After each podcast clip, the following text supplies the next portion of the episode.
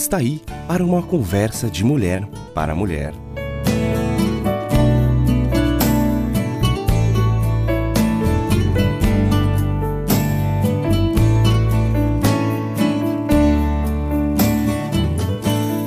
Olá, amiga! Eu tenho abordado em várias de nossas conversas sobre o medo e como vencê-lo. Deixamos de fazer muitas coisas na vida por causa do medo. A primeira vez que a Bíblia menciona o medo é no primeiro livro, Gênesis. Estava tudo bem no paraíso. Adão e Eva tinham um relacionamento pleno com o Criador. Mas desejaram e cobiçaram um estado de divindade. Eles não se contentaram com o seu estado de criaturas, não quiseram mais ser dependentes de Deus. Eles escolheram ser independentes em relação ao Criador. Foram feitos para desfrutar de Deus e passaram a experimentar a terrível consequência da sua rebeldia. E o medo é uma dessas consequências. Quando ouviram o som de Deus passeando pelo jardim, na hora da brisa da tarde, ambos se esconderam entre as árvores. Não queriam se encontrar com o Eterno. Mas ele chamou o homem: Onde você está? E Adão respondeu: Eu te ouvi no jardim e fiquei com medo, porque eu estava nu. Então me escondi. A partir de então, o medo se faz presente em nosso meio. É natural temer circunstâncias assustadoras da vida. O medo surge em resposta à consciência perante uma situação de perigo. Podemos ser dominadas por ele ou enfrentá-lo. E você sabia que a expressão não temas, ou seja, não tenha medo, é repetida 366 vezes na Bíblia? Existe um não temas para cada dia do ano e até mesmo quando o ano é bissexto. Diante de cada medo que tenhamos, o Senhor diz: Não temas, porque eu estou contigo. Já no Antigo Testamento, Isaías 41, 10, está escrito isso. Essa, com certeza, é a resposta também ao medo da solidão. Nós sempre temos a companhia do nosso Criador. E as últimas palavras de Jesus antes de sua ascensão foram: Eu estarei com vocês dia após dia até o fim dos tempos. Mateus 28, 20. Nesta promessa eu me firmo. Quando vem o desânimo, quando vem questionamento sobre o futuro, quando fico preocupada com o que há de vir, sim, aí eu sou lembrada que eu pertenço a Deus que não desiste de nós, mesmo nas fases mais desafiadoras pelas quais passamos. A palavra de Deus tem o poder de nos guiar e estabelecer verdades dentro de nós. Ela é a luz que ilumina o caminho. Sei que emoções vêm e vão, elas não são confiáveis. E é lendo a Bíblia que encontramos clareza, direção e segurança para continuar e ser o que o Pai amoroso planejou para o nosso viver. Ah, que cada uma de nós dê liberdade para que Jesus comece a moldar o nosso interior e que possamos abrir espaço para o agir do Espírito Santo em nós.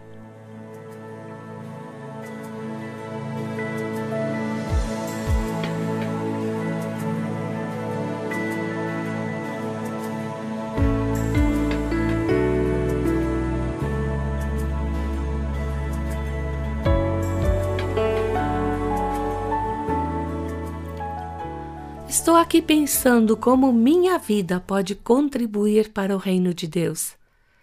Acima de tudo, eu quero desenvolver uma apreciação maior por Deus.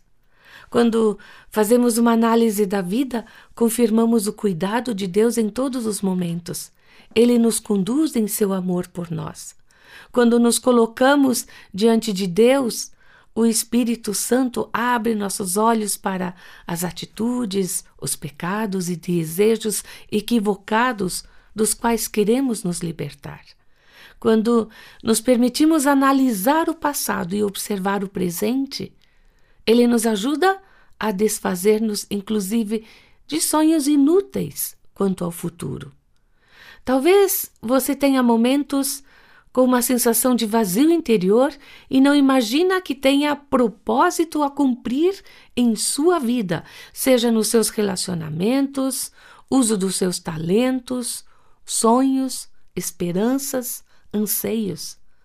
A vida torna-se muito mais significativa, compensadora e dinâmica quando divisamos o plano que Deus elaborou para nós. A sua vida tem um propósito definido? Não podemos confiar em nossos sentimentos. Já falamos sobre isto.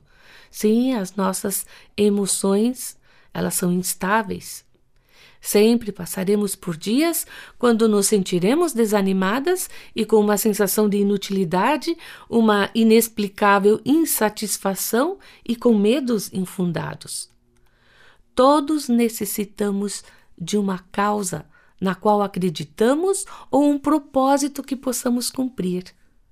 E nada melhor do que procurar esse sentido na vida ou uma vida com propósito com o nosso Criador, com o nosso Pai de amor que diz: Eu é que sei que pensamentos tenho a vosso respeito, pensamentos de paz e não de mal, para vos dar o fim que desejais.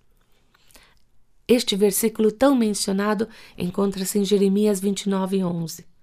Só Deus conhece os planos que tem para cada uma de nós. Um futuro cheio de esperança e não desgraça. Você gostaria que Deus revelasse alguns motivos para a sua existência? Gostaria de sentir e saber que tem algum propósito a cumprir na vida? É normal passar por momentos de vazio interior, frustração.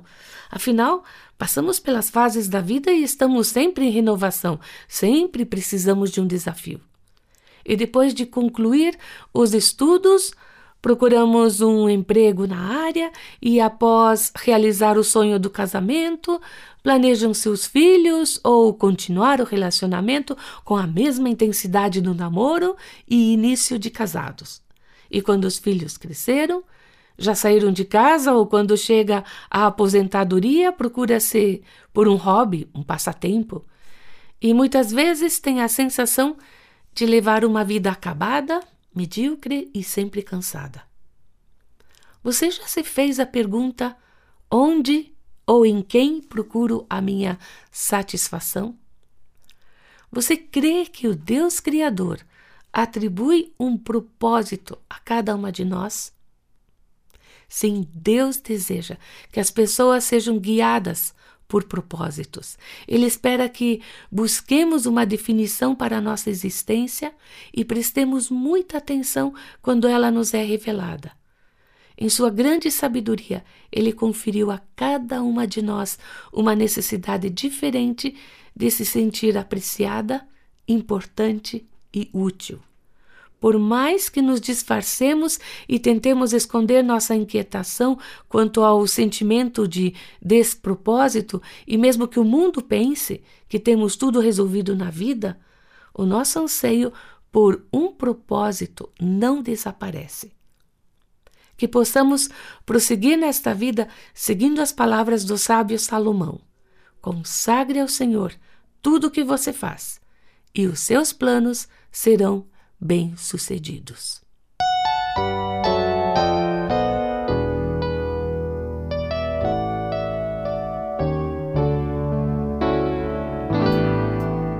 Em nome do Senhor Jesus, quero me entregar para sempre ao meu Deus. Eu sei que tentações virão, mas Cristo já venceu, morrendo em meu lugar. Agora, por todo meu caminho, não vou ficar sozinho, confio no Senhor.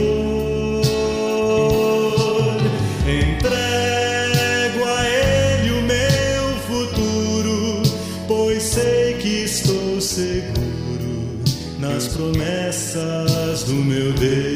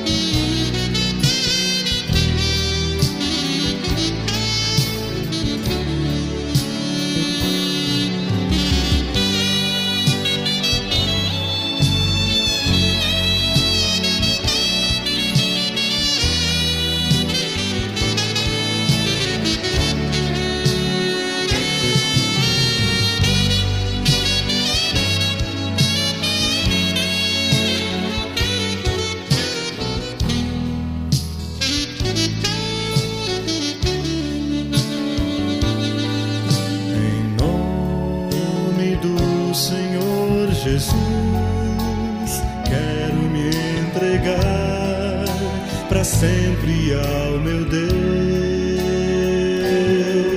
Eu sei que tentações virão, mas Cristo já venceu, morrendo em meu lugar.